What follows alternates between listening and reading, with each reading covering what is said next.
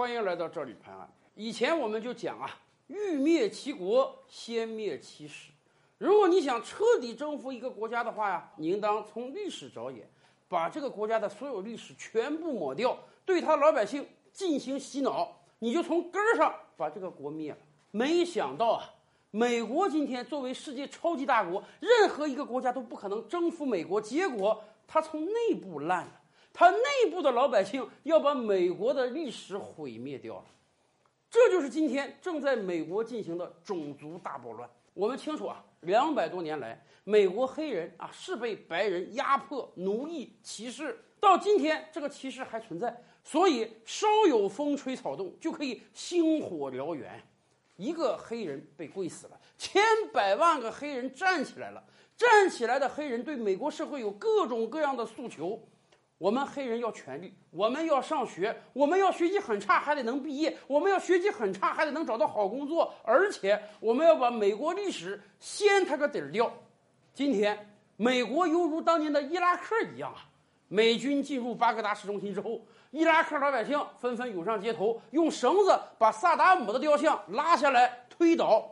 今天，美国黑人干一样的事儿啊！他们把美国历史上很多知名人物的雕像通通的扳倒，这里面有当年的将军，有当年的总统，甚至连开国总统华盛顿的雕像，他们都想给扳倒，甚至连林肯的雕像他们都想扳倒，因为他们说林肯旁边有个黑人，看位置这两个人是不平等的，所以即便是林肯这个雕像都得扳倒。只是扳倒雕像吗？当然不是了。美国的一众大学今天都在瑟瑟发抖，比如说耶鲁吧，耶鲁可真是名校啊！美国前二十年的三任总统，老布什、小布什、克林顿，全都出自于耶鲁啊。结果广大黑人说了，耶鲁你要改名，为什么要改名呢？你当年怎么叫的耶鲁？历史上啊，有一个叫伊利胡耶鲁的人，给这个耶鲁大学捐了一大笔钱，后来为了感激他呢，这所大学就把自己的名字定为耶鲁。黑人们说了，那个伊利胡耶鲁，据我们考证啊，是个奴隶贩子，他有很多生意，但其中有一桩生意就是贩卖奴隶。哎，怎么能让一个奴隶贩子的名字成为一个世界名校的名字呢？所以人家要求耶鲁改名。只是耶鲁吗？美国那么多大学，有多少人跟当年的奴隶主有关啊？哈佛大学里面有奴隶制纪念碑，改名。布朗大学当年校董会三十个人是奴隶主，改名；莱斯大学它创始人就是个种族主义者，改名；乔治敦大学创始人有一百多个奴隶，改名；华盛顿你虽然是开国总统，但是你有多少个黑人奴隶呀？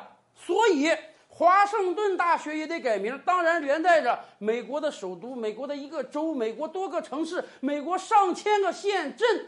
都不能再叫华盛顿了，因为华盛顿就是奴隶主的代名词。我们以往就跟大家聊过，看历史人物啊，一定得还原到历史中去，不能用今天的标准去苛责古人呐。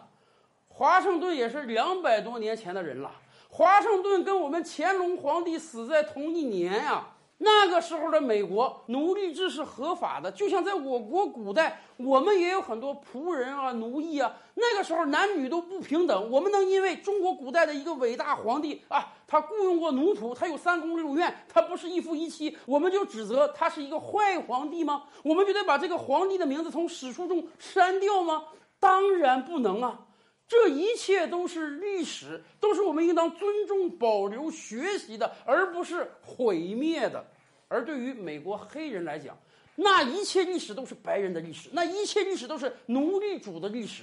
说实话，倒退二百年，有哪个知名的有钱有权的美国白人他没有雇佣过奴隶呀？你用今天这样一个严苛的标准去检验每一个两百年前、一百年前的美国人，那么好了，真是红铜县里无好人，美国历史上一个好人都没有了。太好了，黑人这种历史虚无主义者的做法，将把美国历史从两百多年缩短到两年以内。更多大千世界，更多古今完人，点击赵吕拍案的头像进来看看哦。